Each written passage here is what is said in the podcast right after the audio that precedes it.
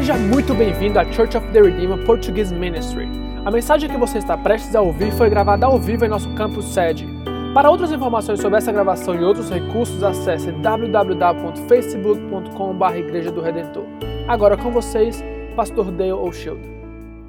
Pegue a sua Bíblia, seus boletins. Vamos começar uma nova série de mensagens. Estaremos através do mês de novembro, intitulado Eu eu vou me aprofundar. Parte da série Eu Fui Feito para Mais, que completamos a primeira série na semana passada, que era Eu não vou me conformar com menos, porque Deus me fez por mais. E a nova fase é, é eu, não, eu vou me aprofundar. Diga comigo, eu vou me aprofundar. Jesus fez o plano dele para a sua vida e para a minha vida muito claramente, com, em um versículo 10 de 10, João. Olha o que, que Jesus falou. O ladrão, o ladrão vem para roubar, matar e destruir. É o que o diabo quer fazer na sua vida. Eu vim para que, Jesus falando, eu vim para que tenham vida.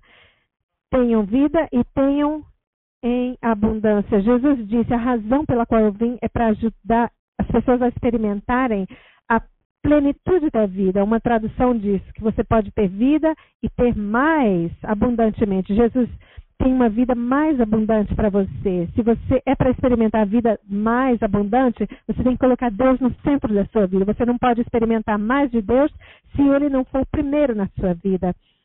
Claro, quando você começa a se relacionar com Deus, você faz escolhas. Mas a primeira escolha nessa série que diz eu não vou me conformar com menos, eu quero tudo que Deus tem para mim. Claro, a próxima escolha é eu vou me aprofundar. Hoje eu quero dar para você três coisas relacionadas a essa frase que vão é, determinar o que, que a gente, sobre o que, que a gente vai estar tá falando. A primeira coisa é um princípio bíblico que, que um princípio bíblico que diz que para você subir você tem que ir para baixo primeiro. Praticamente tudo que é bem sucedido na vida começa primeiro indo mais profundamente. É, existe uma lei que diz a lei da profundidade, que é verdadeira em várias áreas da vida. Na agricultura, por exemplo, para uma planta suceder-se bem, ela tem que primeiro ser plantada no solo. Primeiro você tem que colocar para baixo, para depois a planta subir. Numa construção também, você tem que ter uma fundação boa para você.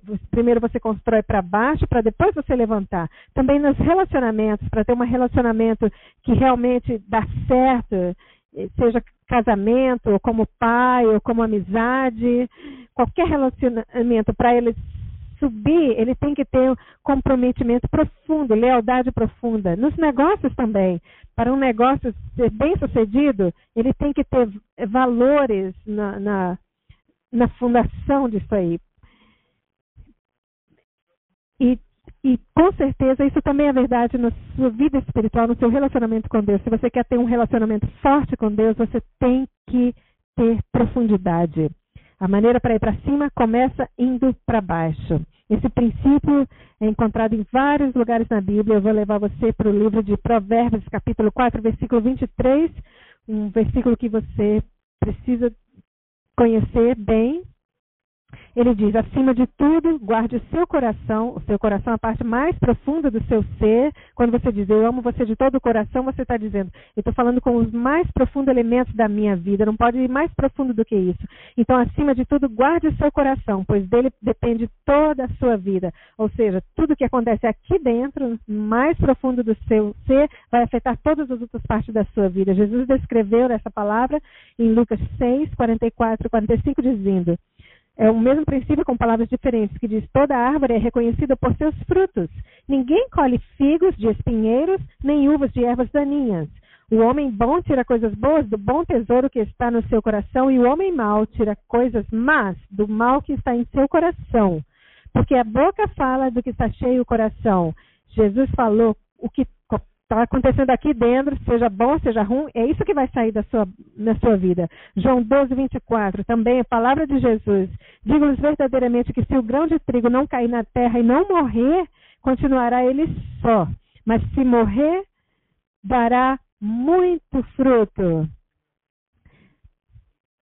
Esse é, é, o processo da germinação também. A mesma coisa, indo para baixo primeiro antes de subir. Mateus 23, 12. Pois todo aquele que a si mesmo se exaltar será, será humilhado, ou seja, a pessoa que quer se elevar, quer subir, a Bíblia fala que esse será humilhado, e todo aquele que a si mesmo se humilhar será exaltado.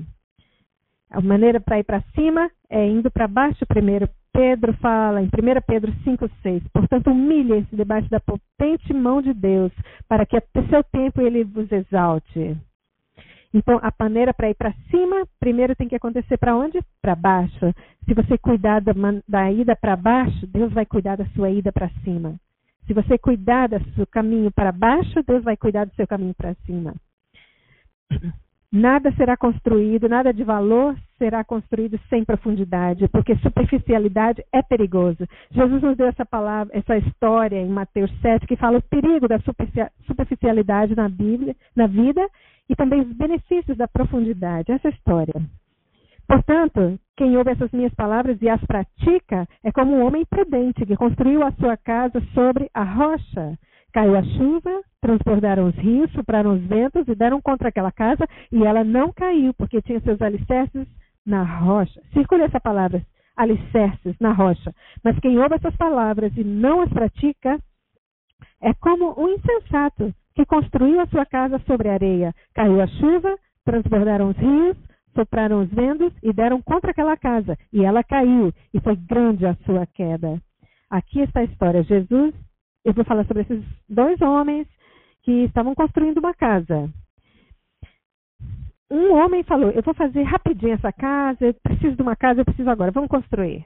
Não pensou sobre fundação, ele pegou o que tinha lá, e a Bíblia fala que era só areia, e ele construiu essa casa que ficou pronta rapidinho. A outra falou: Não, eu vou construir, estabelecer uma fundação e vou construir. Vai demorar mais, vai ser mais caro, mas eu quero construir alguma coisa que vai durar. Então, o primeiro construiu rápido, muito barato, não custou muito, nem muito tempo, nem muito dinheiro. O outro investiu no processo. De acordo com a história que Jesus contou, a chuva veio, o, os rios subiram e o, o vento soprou nas, nas duas casas. Só para lembrar você, o problema vem para todo mundo. Você não vai escapar de problema. O único lugar que você vai escapar de problema é no céu enquanto a gente está aqui, não, Jesus falou, enquanto estiver aqui a gente vai ter tribulação, todo mundo vai enfrentar problema. Você vai ter momentos de teste, de provações na sua vida.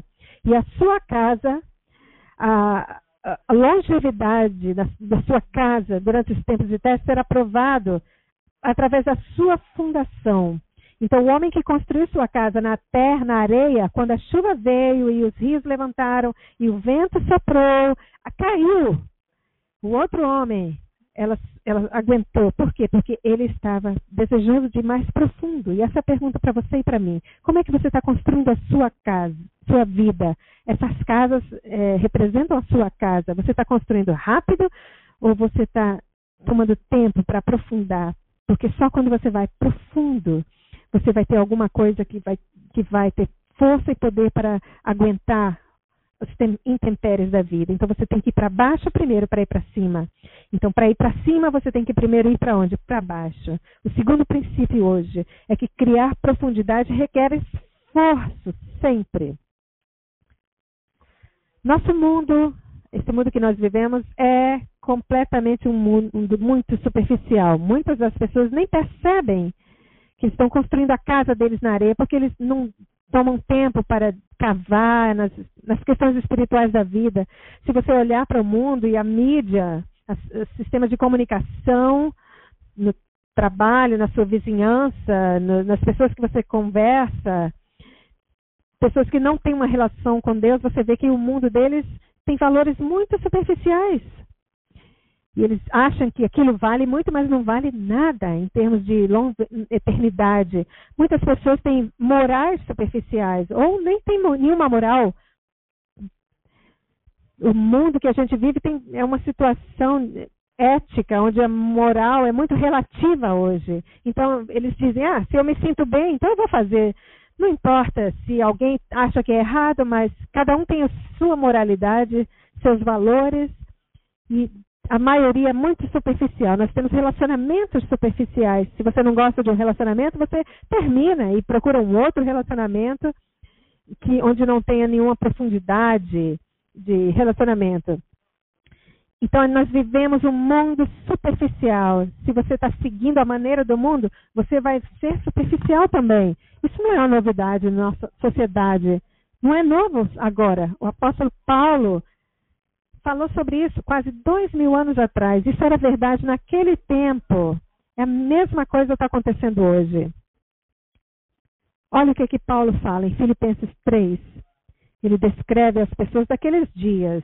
Olha, olha como é a mesma coisa de hoje em dia. Filipenses 3, ele diz: Irmãos, sigam unidos o meu exemplo e observem os que vivem de acordo com o padrão que lhes apresentamos. Ele diz: Presta atenção como nós vivemos. Nós estamos fazendo, sendo exemplo para vocês. Pois, como já lhes disse repetidas vezes e agora repito com lágrimas, ele disse: Já falou várias vezes antes, vou falar novamente. Cada vez que eu falo isso, me faz chorar, eu fico triste. E olha o que ele diz. Há muitas pessoas, circula essa palavra, há muitas pessoas que vivem como inimigos. Diga comigo, como inimigos da cruz de Cristo. O que, que, é isso? O destino deles é a destruição. Eles estão indo para a destruição na, na, vida e nem percebem isso. O Deus deles é o estômago deles. Não é o estômago físico apenas, mas os apetites para, as, para coisas carnais. Coisas que satisfazem somente na superficialidade. E a glória deles está naquilo que é vergonhoso se eles fazem coisas vergonhosas, eles se orgulham disso. Então, Paulo diz: muitas pessoas vivem como inimigos de Cristo, eles estão indo para a destruição sem nem perceber que estão construindo a casa deles na areia. E, e a glória deles são coisas vergonhosas, o destino deles é a perdição. O seu Deus é o estômago e eles têm orgulho do que é vergonhoso, só pensam nas coisas terrenas. Mas Paulo, ele vira a esquina e ele diz: mais a nossa cidadania, porém, está no céu, de onde esperamos ansiosamente o Salvador, o Senhor Jesus Cristo. O que, que era verdade nos dias de Paulo é verdade hoje. Muitas pessoas vivem dessa maneira que é tão superficial que está levando eles para a destruição, porque eles estão vivendo por um sistema de valores muito superficial do mundo. Não deixe que esse seja você. Eu vou falar uma coisa para você sobre superficialidade. Superficialidade é fácil, é fácil ser superficial, é difícil ser profundo. Profundidade sempre requer esforço. Qualquer pessoa pode ser superficial. Agora, necessita de trabalho, de, de esforço para ter profundidade. Você precisa cavar, você precisa trabalhar, você precisa pensar, você precisa orar, você precisa aplicar verdades na sua vida, você tem que resolver questões na sua vida tem pessoas que não querem, não querem trabalhar na sua vida, não querem resolver, mas se você quer ser mais profundo, você tem que quebrar fortalezas na sua vida. Algumas pessoas podem não estar desejando trabalhar e, e ter esse esforço de entrar, de ter uma vida mais profunda. Você tem que falar isso, ter, desejar esse esforço. Ou seja, a maneira para ir para cima, a gente tem que ir primeiro para baixo. E para baixo sempre requer esforço. Não é fácil, mas vale a pena. E o terceiro ponto, uma vida mais profunda é sempre uma vida melhor. Eu, eu quero um amém aí agora. Outra vez, numa outra parábola, Jesus nos deu um exemplo, uma ilustração que nos ajuda a compreender a diferença entre superficialidade e profundidade, as bênçãos da, da, profundidade e o perigo da superficialidade. A gente encontra lá em Marcos 4. Eu vou ler para você e vou explicar e vamos ver como aplicar isso na nossa vida. Novamente, Jesus começou a ensinar à beira-mar, né, da Galileia. Reuniu-se ao seu redor uma grande multidão de gran... que ele teve que entrar num barco e assentar-se nele. Então, tinha esse monte de gente, uma multidão, e Jesus não conseguia falar para eles, ele teve que se afastar um pouco, entrar num barco, que se tornou como o palco dele, então ele poderia projetar a voz dele e todo mundo poderia vê-lo e ouvi-lo. Então ele estava pregando de um barco, e ele está pregando muitas coisas. Versículo 12 ele diz, e ele lhes ensinava muitas coisas por parábolas. E uma das parábolas que ele estava naquele dia são questões que tratam das questões espirituais e começa com a palavra ouçam. É uma palavra muito importante. Não deixa ela passar, porque quando Jesus fala, escuta, você e eu, a gente tem que ouvir. Qualquer coisa que todas as vezes que você está conversando com alguém e você diz, escuta, você está tá, você está levando a conversa para um outro nível. Quando você fala com seus filhos, quando você fala, escute para mim, eu estou sempre conversando com você, mas agora eu quero que você preste atenção ao que eu vou lhe falar. Jesus começa então essa parábola falando, escutam, ouçam. É alguma coisa muito importante para a sua vida. E ele nos conta essa história de um semeador que saiu a semear. Enquanto estava lançando a semente, parte dela caiu à beira do caminho. Circula essa frase, beira do caminho. E as aves vieram e a comeram. Parte dela caiu em terreno pedregoso. Circula essas palavras. Onde não havia muita terra. E logo brotou, porque a terra não era profunda. Mas quando saiu o sol, as plantas se queimaram e secaram, porque não tinham raiz. Outra parte caiu entre espinhos. Circula essas palavras, entre espinhos, que cresceram e sufocaram as plantas, de forma que ela não deu fruto. Outra ainda caiu em boa terra, circula, boa terra, germinou, cresceu e deu boa colheita. Essa caiu em boa terra. E ela germinou, cresceu e deu boa colheita, 30, 60 e até 100 por um. E Jesus acrescentou: aquele que tem ouvidos para ouvir, ouça. Que palavra Jesus começou esse, essa parábola? Ouçam. Como é que ele concluiu o ensino? Aquele que tem ouvidos para ouvir, ouçam. Então ele disse, escute. E ele conclui dizendo, você ouviu? Isso é mostra como é importante. Ele nos está nos ensinando um princípio importante para a nossa vida. Ele começa dizendo, escuta, escuta, escuta. Ele conclui dizendo, você escutou? Então o que, que ele queria que a gente ouvisse? A história do semeador, que ele vai semeando as suas sementes, e naqueles dias ele, a gente fazia com as mãos. Ele ia espalhando suas sementes, nem prestando atenção onde estava caindo. Mas a, a semente representa a palavra de Deus e o solo representa o nosso solo, o solo que, o coração que recebe a palavra de Deus. Os lugares mais profundos da nossa vida, que é o nosso coração. E o semeador semente. E o primeiro grupo é, a semente caiu no solo descrito simplesmente um caminho. O que, que é um caminho? É onde as pessoas caminham. E é um solo onde ele vai sendo compactado porque as pessoas vão caminhando. Então a semente nunca consegue entrar além da profundidade, porque o caminho ele é endurecido. E o fazendeiro está semeando sua semente. Algumas caíram nesse caminho. E o que, que os, os pássaros estão fazendo? estão almoçando.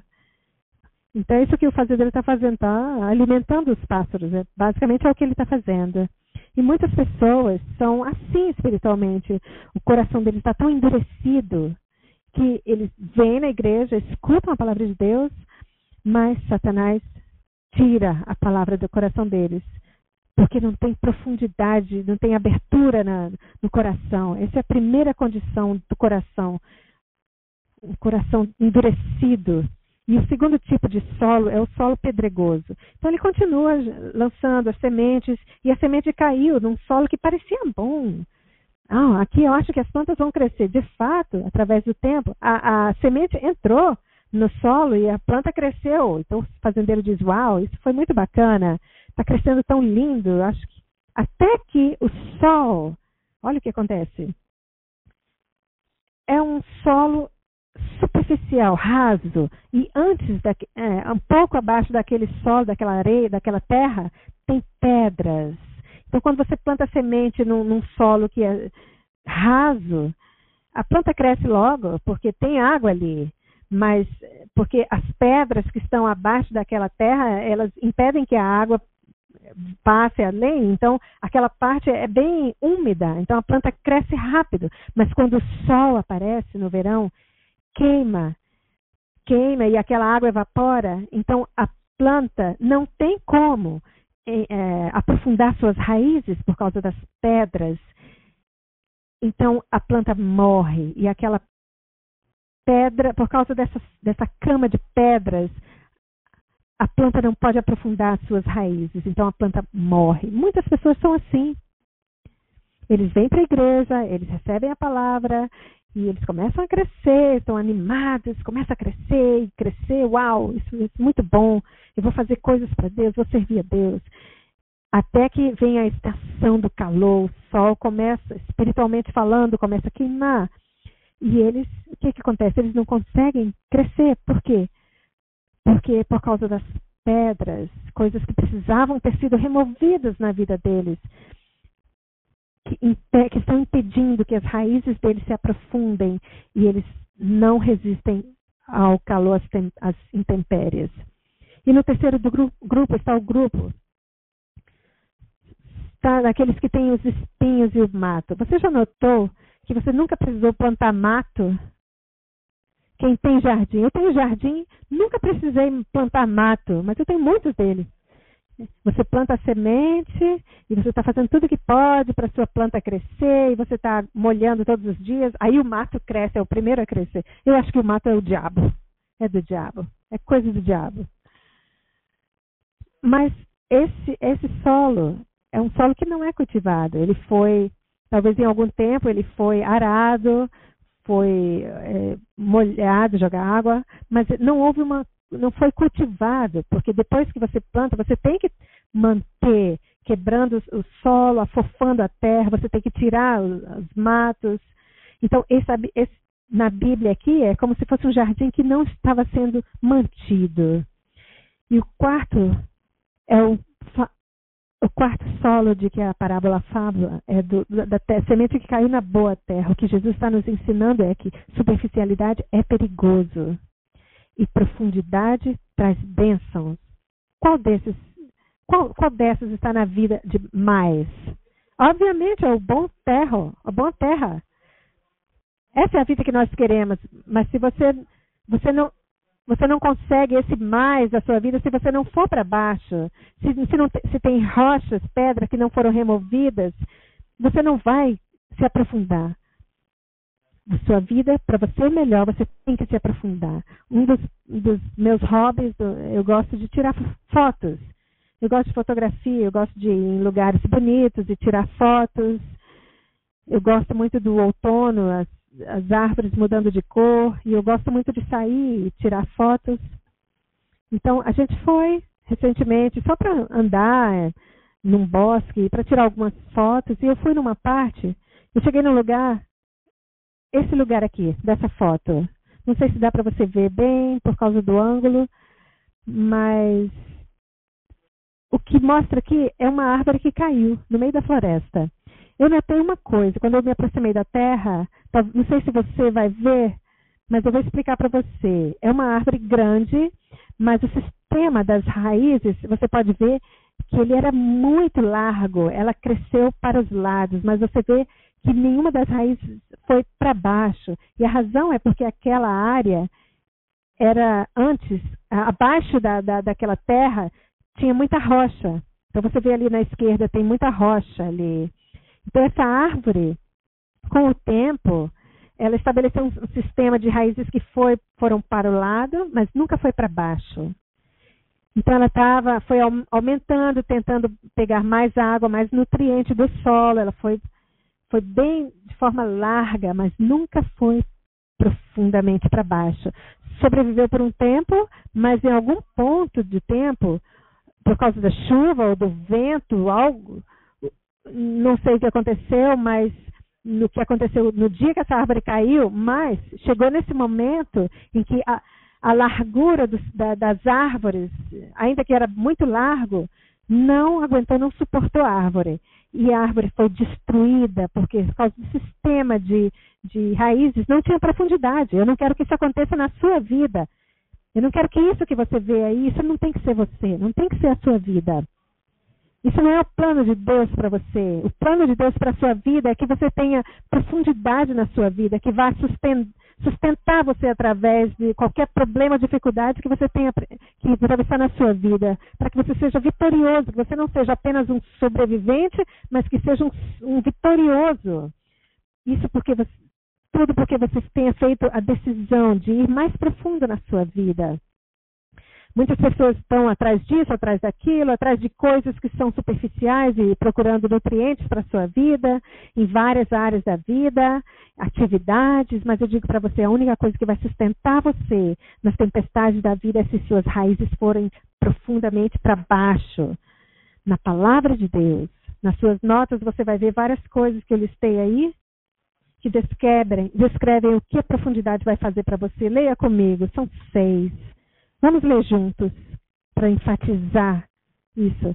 O que, que a profundidade faz para você? Ela estabelece você, faz você firme, estável. Número dois, ela sustenta você, dá apoio para você nos momentos difíceis. Número três, ela aumenta a sua utilidade, produtividade. Quando você tem profundidade, você, se, você é mais útil, você é mais produtivo sua vida, você vai ver é, resultados significantes. Número quatro, ele aumenta a sua alegria e satisfação. Para satisfação significa estar cheio. Se você quer uma vida de satisfação, tem que haver profundidade para você ser cheio de alegria. Número cinco, aumenta a sua longevidade. Long, long, longevidade significa algo que dura muito.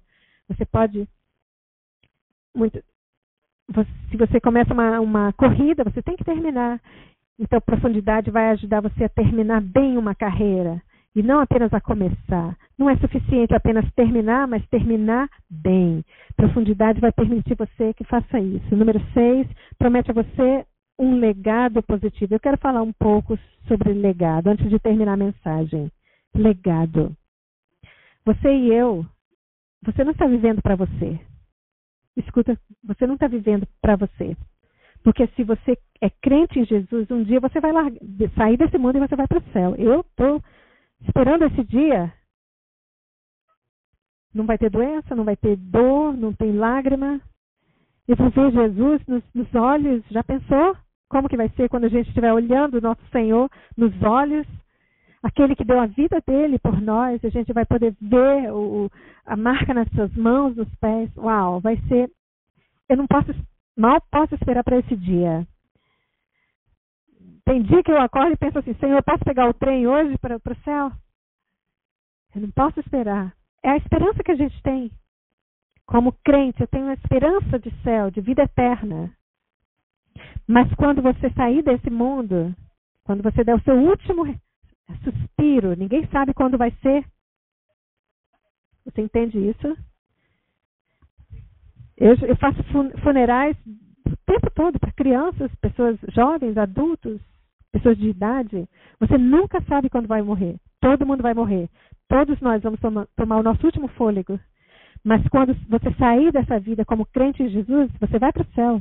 Você está tá bem. Se você recebeu a Jesus, tem um relacionamento com Deus. Mas a questão é, quando você sair daqui, o que, é que você está deixando para trás? Isso é chamado de legado. Legado é o que você deixa para trás. O seu legado não é apenas uma conta bancária. O que você deixa para trás não é nem, nem, nem uma reputação que você teve em termos de sucesso profissional ou os certificados que você tem na parede da sua casa que fazem você se sentir importante. Isso não é legado. Legado é aquilo que você deixa dentro das pessoas. Isso é legado é o que você deixa nas pessoas. Quando eu morrer e for para o céu, se Jesus não voltar antes, o que eu quero deixar, eu quero deixar um, legado para os meus filhos e para os meus netos e para os meus bisnetos.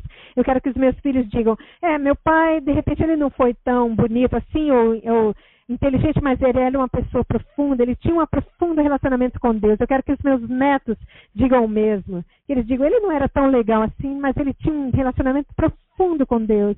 E eu quero que os meus bisnetos falem a mesma coisa.